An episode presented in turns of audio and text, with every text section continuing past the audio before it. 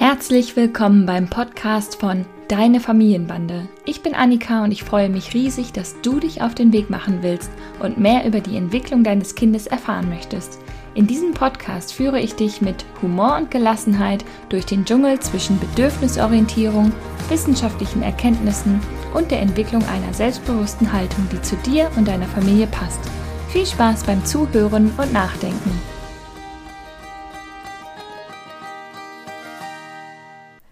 Herzlich willkommen zu einer neuen Folge des Deine Familienbande Podcasts.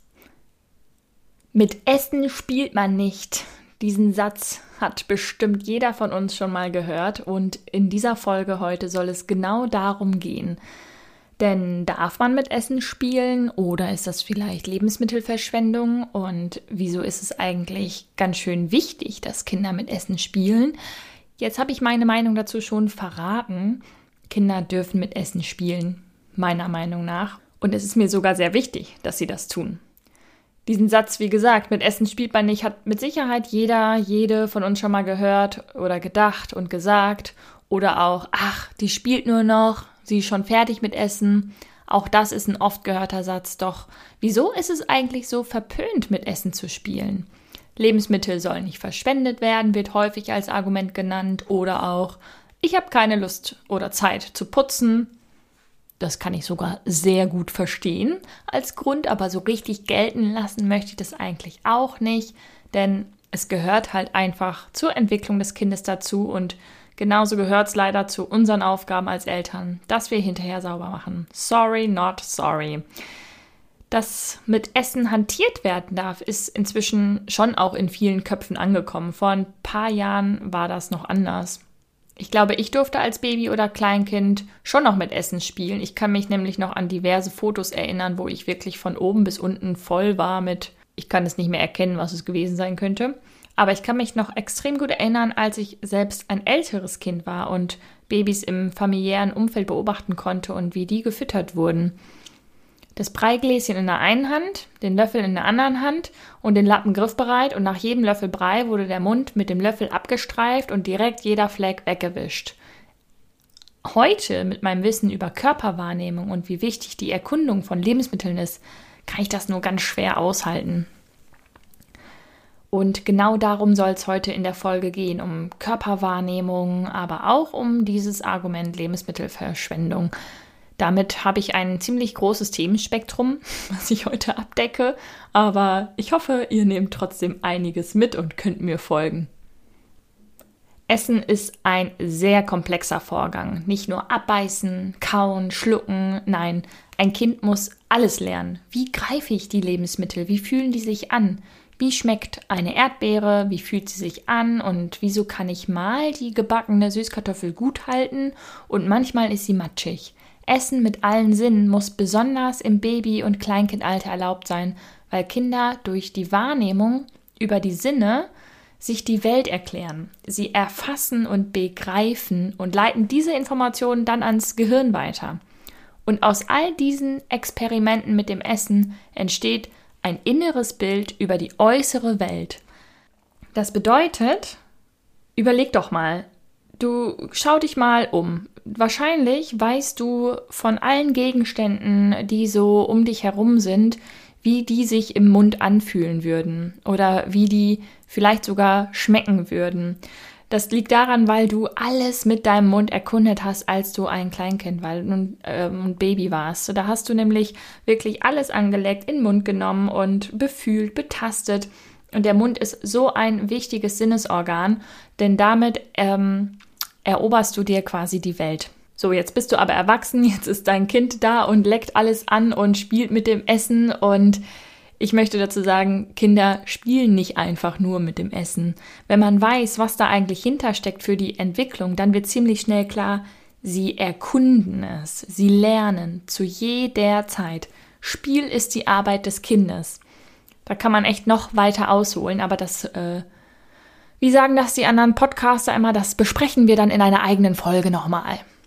Also Konsistenzen, Formen, Farben, Geschmäcker. Wie verhalten sich die Konsistenzen in meiner Hand? Wie fühlt sich mein Mund an, wenn ich ihn so richtig vollstopfe? Was passiert, wenn ich die Gurke ins Wasser stecke oder das Brot? Und wieso spritzt es eigentlich so schön, wenn ich mit der Hand da drauf patsche? Und wie fühlt sich eigentlich eine Hand an, die voller Soße ist? Ich hatte gerade kurz überlegt, ob ich noch so ein Soßen-Matsch-Geräusch mache, aber vielleicht sind einige von euch auditiv ein bisschen empfindlich, deshalb lasse ich das jetzt. Es brannte mir unter den Fingernägeln. Wie entwickelt sich denn eigentlich die Körperwahrnehmung? Ich habe eben ja angefangen, schon kurz von der Körperwahrnehmung zu sprechen. In den ersten Lebensjahren des Kindes entwickelt sich das sogenannte Körperschema des Kindes. Es lernt zu verstehen, wo der Körper anfängt und wo er aufhört und was alles zu ihm gehört. Dazu gehört auch zum Beispiel zu fühlen, ich habe da was am Mund, an der Lippe und auch meine Füße gehören zu mir. Wenn Babys auf dem Rücken liegen und plötzlich ihre Füße entdecken, dann wissen sie noch gar nicht, dass die Füße mit einem Körper und einem Bein an ihrem Körper dran sind und sie damit verbunden sind. Das lernen sie dann erst, weil sie sowohl die Informationen in ihrem Mund wahrnehmen, als auch die Informationen, die sie an ihrem Fuß fühlen, die dann weitergeleitet werden zum Gehirn. Ich lese euch mal was vor. Die Wahrnehmung der Eigenbefindlichkeit des Körpers nennen Neurobiologen Propriozeption.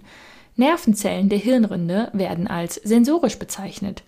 Die Areale der Hirnrinde haben als Spezialität die Befindlichkeit der Haut und des darunterliegenden Bindegewebes und der Muskulatur wahrzunehmen. Die sensible Hirnrinde ist über Nervenbahnen auch mit weiteren Hirnregionen in Verbindung und hat so Zugang zu den Informationen über das allgemeine Körpergefühl und zur Welt der Emotionen. Das ist von Bauer aus dem Jahr 2005. Klingt erstmal ja ziemlich kompliziert, heißt aber eigentlich nur, dass Körper und Psyche krass miteinander verbunden sind und miteinander arbeiten. Ihr kennt doch alle diese Redewendung, etwas geht unter die Haut, man hat Gänsehaut, wenn ein etwas tief emotional berührt. Und vielleicht erinnert ihr euch auch noch an äh, Gerüche, Geschmäcker, ähm, Konsistenzen aus eurer Kindheit, die sofort Bilder in eurem Kopf aufrufen, wo ihr sofort wisst, boah, das hat meine Oma immer gekocht. Und da war ich, fühlte ich mich so geborgen. Alles, was ich über die Haut wahrnehme, wird zum Gehirn weitergeleitet und gibt meinem Gehirn also Informationen über die Welt und wird verarbeitet. Es entsteht, es entsteht ein emotionaler Eindruck. Das geht natürlich auch in die andere Richtung, ne? wenn du immer gezwungen wurdest, Rosenkohl zu essen und das gar nicht mochtest, dann wird sich das natürlich auch in deinem emotionalen Eindruck ähm, da widerspiegeln. Und diese Wahrnehmungsentwicklung, die wird zum Beispiel ein mögliches Erklärungsmodell nach Jean Ayers wie ein Baum dargestellt. Die Wurzeln sind diese Basissinne. Und nur wenn die fest und stark werden können, also ganz basale, grundlegende Erfahrungen gemacht werden können, kann das Kind ein inneres, logisches und in sich kongruentes Bild von sich selbst, seinem Körper und der Umwelt entwickeln. Das ist dieses, was ich eben sagte mit im Kopf entsteht ein inneres Bild von der äußeren Welt. Die Basissinne sind zum Beispiel der Gleichgewichtssinn, aber eben auch der taktile und der kinästhetische Sinn, also fühlen und bewegen. Ich spüre meinen Körper im Raum, ich weiß zum Beispiel ohne hinzugucken, wo mein Fuß gerade ist, oder ich fühle äh, meinem Popo auf dem Stuhl sitzen. Das sind alles die Basissinne. Oder ich fühle, dass ich einen Ring am Finger habe Jetzt gerade, weil ich daran gedacht habe, sonst fühle ich ihn dann irgendwann ja nicht mehr. Und damit entwickelt das Kind ein Bild von sich selbst, ein Körperschema. Es bekommt also Wissen, wo fängt der Körper an, wo hört er auf, was kann ich schon, wo ist denn eigentlich das kleine Stück Banane im Mund und wie voll kann ich meinen Mund stopfen, wie klein muss ein Bissen sein. Und wenn der dicke Stamm der Körperwahrnehmung mit den Basissinnen ausgebildet ist, dann fängt der Baum so langsam an, sich zu verästeln und immer feiner und detaillierter zu werden.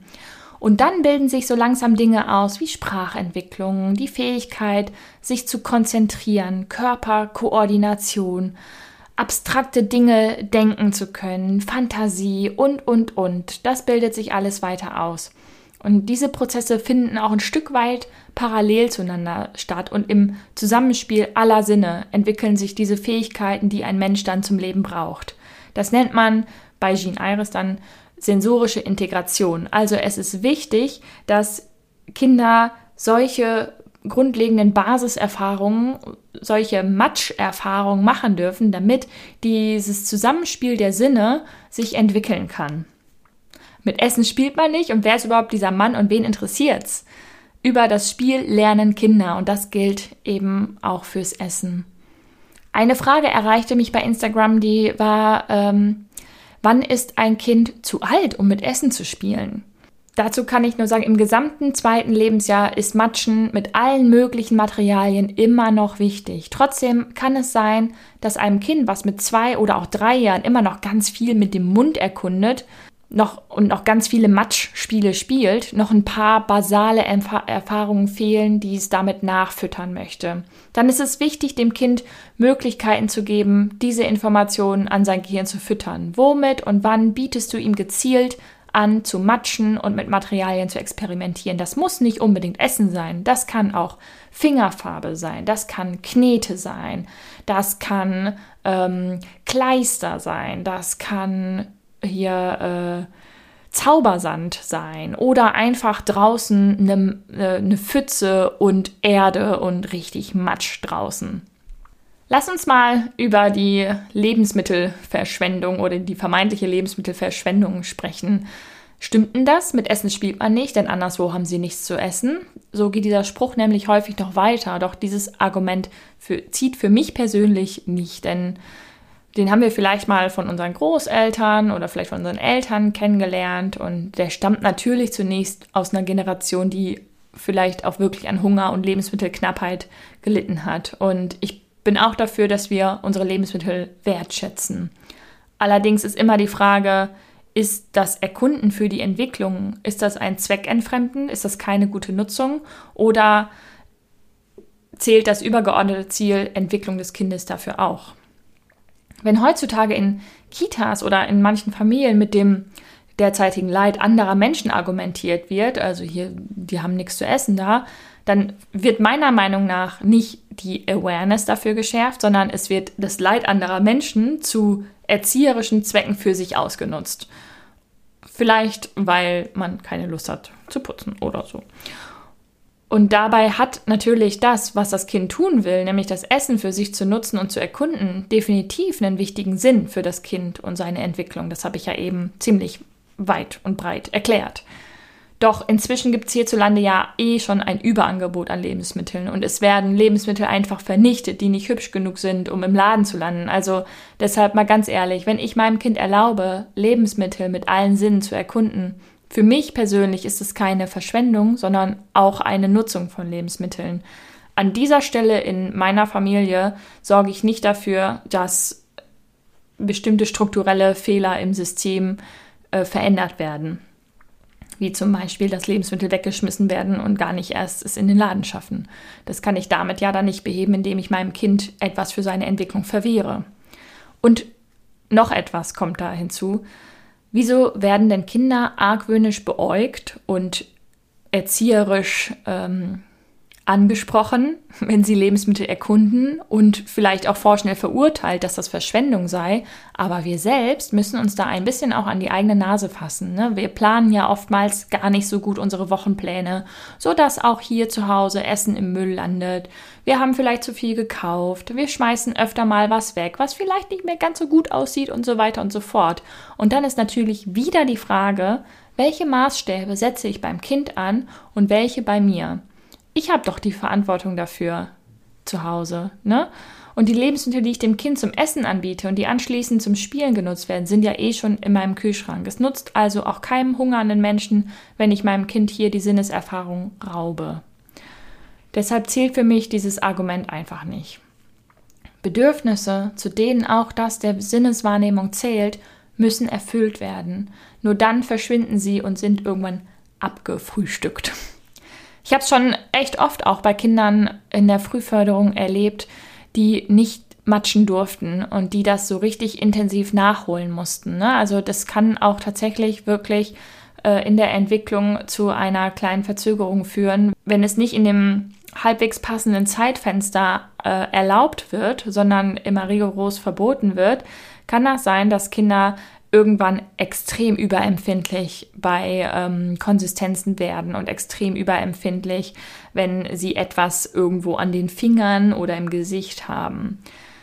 Und solche Kinder müssen dann ganz vorsichtig daran geführt werden, dass sie sowas wieder zulassen. Oder es gibt das andere Extrem, dass Kinder wirklich stundenlang ihren Körper mit Rasierschaum, Creme oder Farbe oder sonst was ähm, einschmieren und beim Essen mit Händen essen noch ganz lange und ganz sinnlich intensiv ähm, das nachfüttern müssen, auch wenn sie schon drei, dreieinhalb Jahre alt sind, wo eigentlich die meisten Kinder schon anders essen können. So, ich habe heute ziemlich weit ausgeholt. Ich hoffe, ich konnte euch neue Motivation verschaffen, euer Kind mit dem Essen spielen zu lassen und Essen erkunden zu lassen. Auch wenn es für viele von uns vielleicht schwer auszuhalten ist, weil halt noch ganz tief in uns verankert ist. Mit Essen spielt man nicht, aber vielleicht könnt ihr für euch den Satz einfach so enden. Mit Essen spielt man doch. Das ist erlaubt. Und trotzdem dürft ihr natürlich für euch entscheiden, so, boah, heute habe ich echt keine Kapazität, hier alles sauber zu machen. Heute fütter ich das Kind ähm, und passe ein bisschen auf, dass es nicht der Brei oder was auch immer gegessen wird, nicht in der ganzen Küche, im ganzen Wohnzimmer sonst so verteilt wird. Achtet da gut auf eure Ressourcen, was ihr so leisten könnt. Mm, das kann ich euch noch mitgeben. Ansonsten würde ich sagen, sehen wir uns in zwei Wochen wieder. Ich glaube, dann sprechen wir mal übers Loben. Also nicht sehen, sondern wir hören uns natürlich in zwei Wochen wieder. Und dann sprechen wir mal über das Loben. Das hattet ihr euch auch die ganze Zeit noch gewünscht. Jetzt wünsche ich euch erstmal einen guten Start in die Woche und bis bald. Deine Annika. Das war die heutige Folge des Deine Familienbande Podcasts. Ich freue mich sehr, dass du eingeschaltet und zugehört hast und hoffentlich auch ein bisschen mitgedacht hast und ganz viele neue hilfreiche Impulse für dein Familienleben mitnehmen konntest. Wir sehen oder hören uns besser gesagt in der nächsten Folge vom Deine Familienbande Podcast. Mach's gut.